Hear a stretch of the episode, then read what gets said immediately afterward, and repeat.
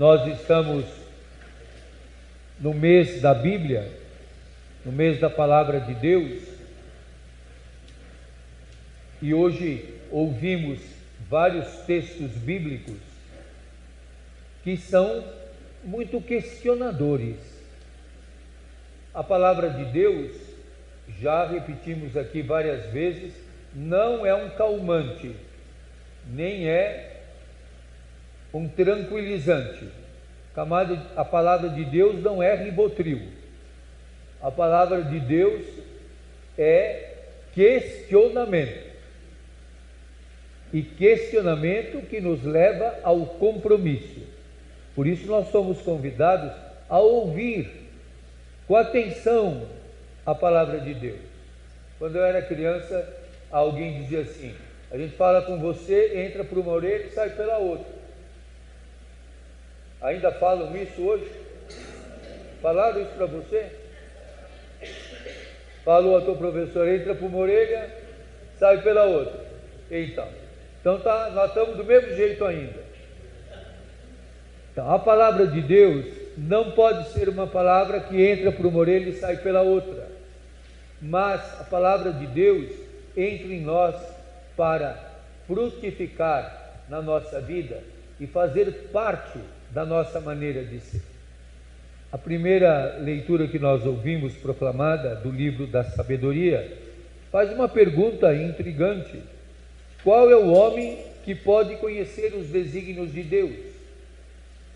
Como é que nós conhecemos os desígnios? Desígnio é uma palavra difícil, né? Mas como é que nós conhecemos os caminhos, a proposta, o que Deus propõe na vida? Quando nós olhamos para o nosso povo hoje, como é que nós podemos perceber os desígnios de Deus na vida que o nosso povo leva? É desígnio de Deus que a Amazônia se queime e que acabe a Amazônia, que acabe a flora, a fauna? Isso é desígnio de Deus? Deus quer isso?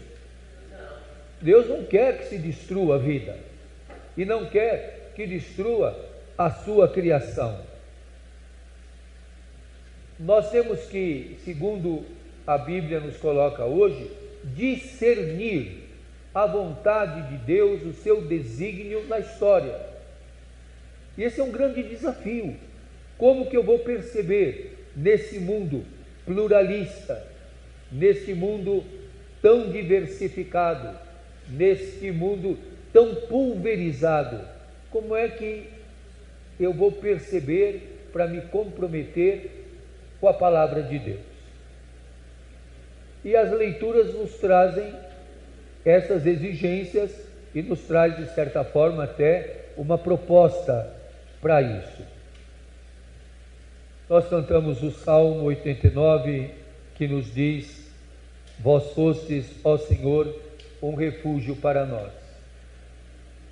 Porque esse desígnio de Deus muitas vezes é conflitivo com o desígnio do mundo de hoje.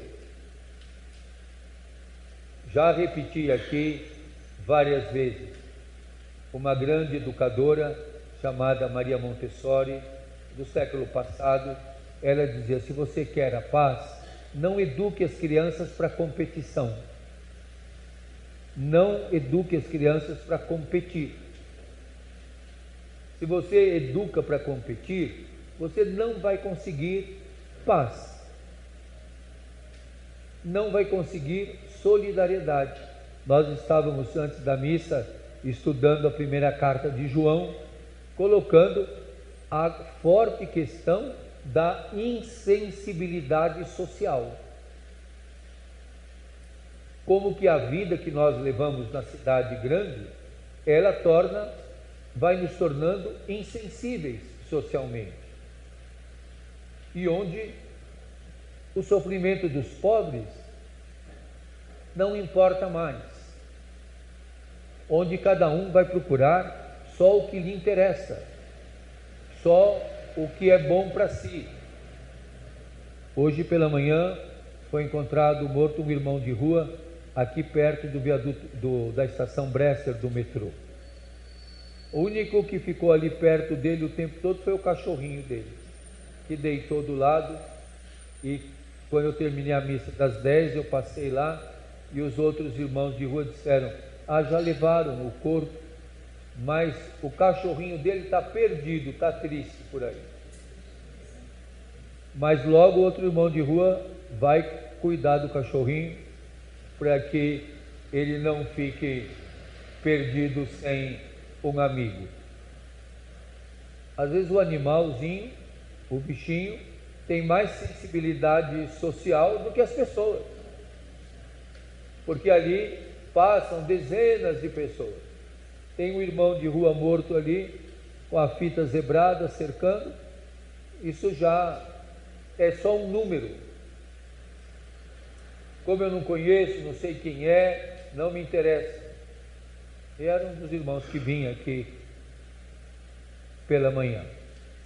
A insensibilidade social, ela está muito forte, presente na nossa cultura, na vida do nosso povo.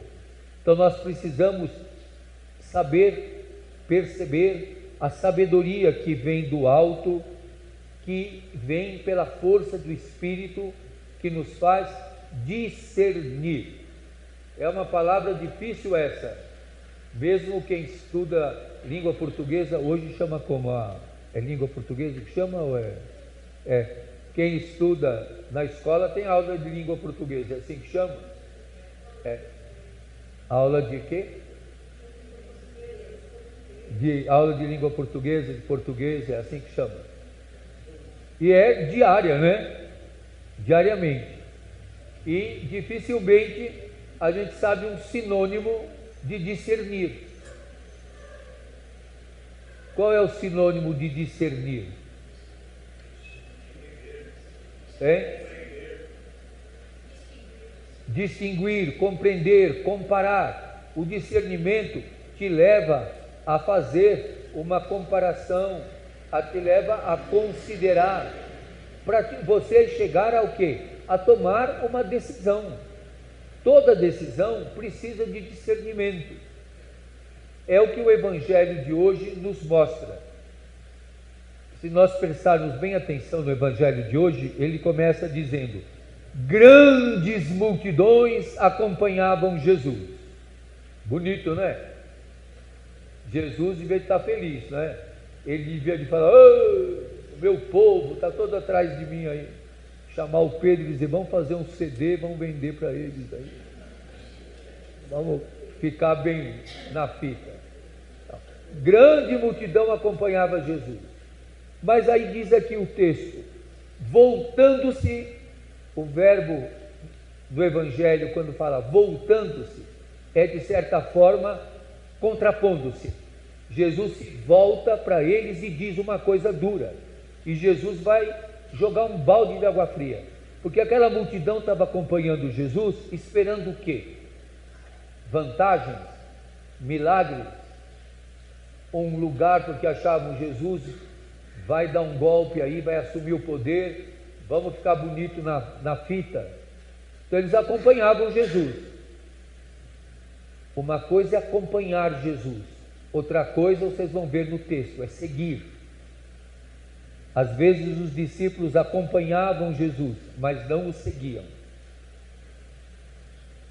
Seguir não é andar atrás, seguir é andar com, e andar no mesmo passo, andar no mesmo caminho.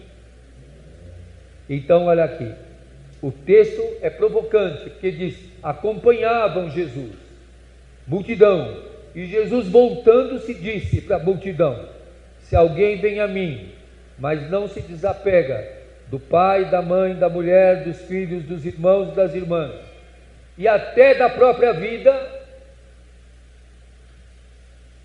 não pode ser meu discípulo. Imagina aquela multidão deve ter levado um susto, né? Porque Jesus vai fazer nesse texto do Evangelho três propostas. A primeira delas, o desapego de estruturas que te deem segurança. O desapego de estruturas que te submetem. Jesus propõe a liberdade, o desapego da própria vida, ser capaz de dar a vida. Cada um de nós podia pegar um papel e escrever o que me leva a dar a vida. Para quem que eu dou a minha vida? Como é que eu dou a minha vida? Não precisa gastar muito papel, não. Pode cortar pela metade, da metade para outra, metade, da outra metade para outra metade, da outra metade. Vai ficar pequenininho esse papel.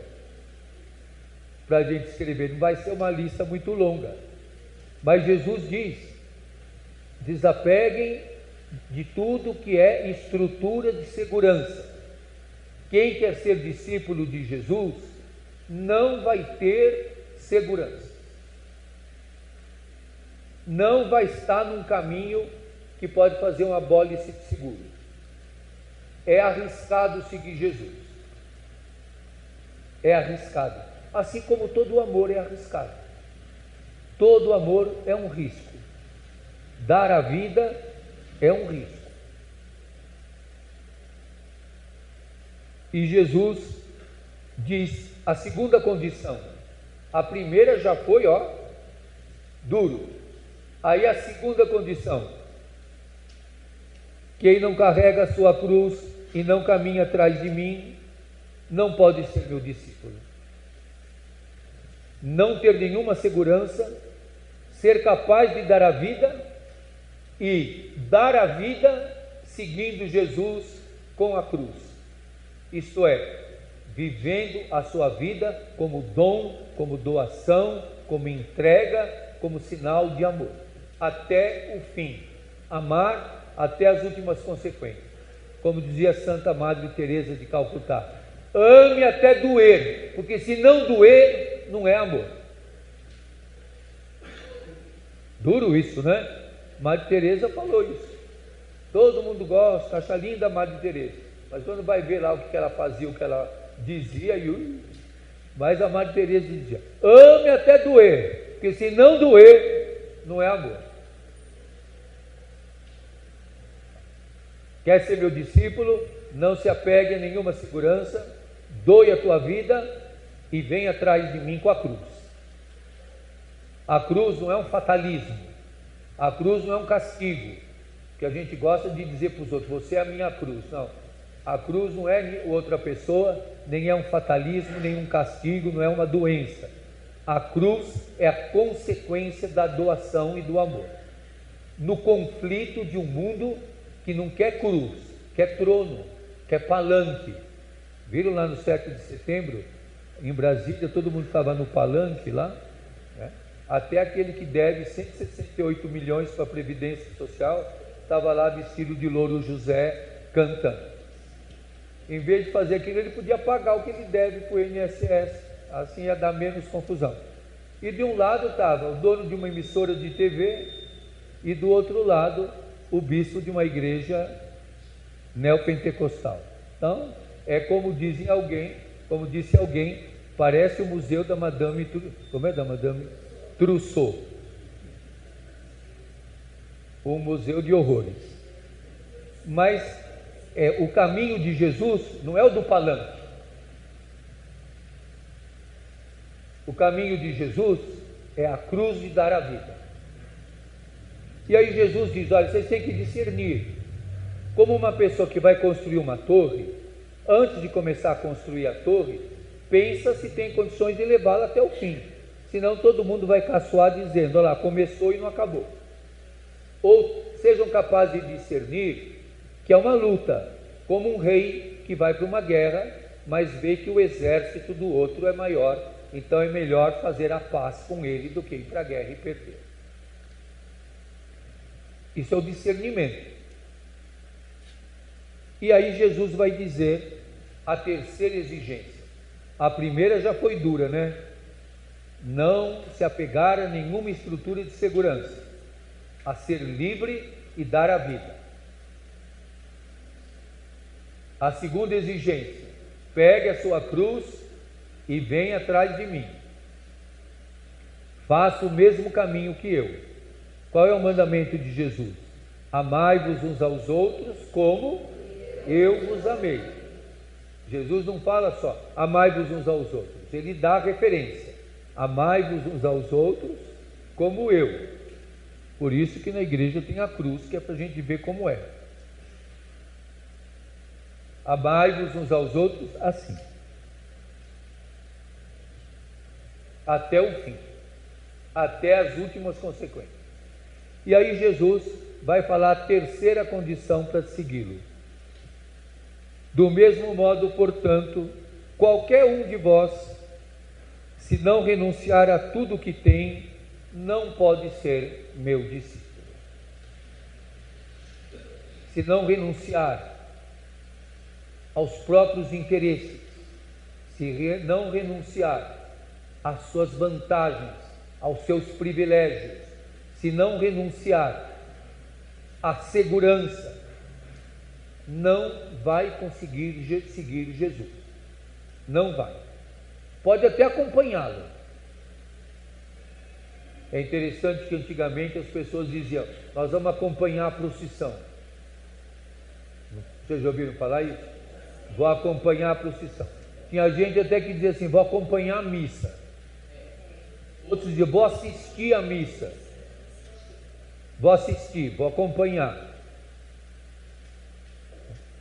Não adianta acompanhar Jesus. Porque uma coisa é acompanhar, outra coisa é seguir. E o Evangelho de hoje nos propõe três condições para seguir Jesus. E as três, uma pior que a outra. Agora, ninguém inventou, está escrito aqui. Esse é o Evangelho de Lucas, que é o Evangelho desse ano. E aí é colocado para nós um exemplo de Paulo escrevendo uma carta para o Filemão. Quem era o Filemão? Era um amigo do Paulo. E esse amigo do Paulo tinha escravos. E um escravo dele chamava-se Onésimo. Com certeza esse escravo roubou alguma coisa e fugiu, foi preso. E pela legislação daquele tempo, o escravo fujão era condenado à morte, tinha que morrer. E o Paulo encontrou o Onésimo na cadeia, e conversa vai, conversa vem lá na cadeia, ele ficou sabendo que ele tinha fugido, Filemão, que é um amigo dele. E o Paulo escreve uma carta para o Filemão, dizendo: Eu conheci aqui na cadeia esse meu filho e agora eu te peço, recebe-o como se fosse eu mesmo. Recebe-o com todo amor, como se fosse o meu coração. E trata-o como teu irmão. O Paulo jogou duro também, né? Eu imagino o Onésimo lendo essa carta, o olho dele arregalando, ficando quase um olho só, olhando aquela carta e dizendo: não é possível. E ainda Paulo é tão delicado que diz: Eu não quis fazer nada sem o teu parecer, para que a tua bondade não seja forçada, mas espontânea. O Paulo diz: Eu gostaria de tê-lo comigo aqui, cuidando de mim, mas eu estou pedindo que ele volte, já não como escravo, mas muito mais que isso, como um irmão querido, muitíssimo querido, como um irmão queridíssimo para mim, quanto mais ele o for para ti. Olha como que o Paulo, o Paulo jogou duro, né? Ele será tão querido para mim quanto for querido para ti, como pessoa humana. Assim estás em comunhão de fé comigo receba-o como se fosse a mim mesmo. Esse é o exemplo de como é que a pessoa abre mão da segurança, segue Jesus com a cruz e é capaz de renunciar a tudo. O Paulo escreve essa carta da cadeia, ele está preso. E é a única carta que nós sabemos que o Paulo escreveu de próprio punho. Ainda deu na mão do Onésimo e falou: e vai lá e leva para o Filemão.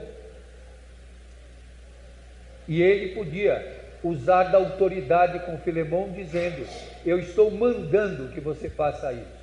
E ele diz: Eu estou te pedindo, e não quero fazer isso sem que seja da tua vontade, da tua liberdade. Estou mandando de volta para ti. E estou te mandando como se fosse o meu próprio coração. Então, a liturgia de hoje nos apresenta todos esses desafios, para que nós sejamos capazes de discernir, de perceber os caminhos de Deus nessa cidade, nesse mundo, nesse sistema que nós vivemos, que tenhamos coragem de viver as três condições que Jesus nos propõe. Amém.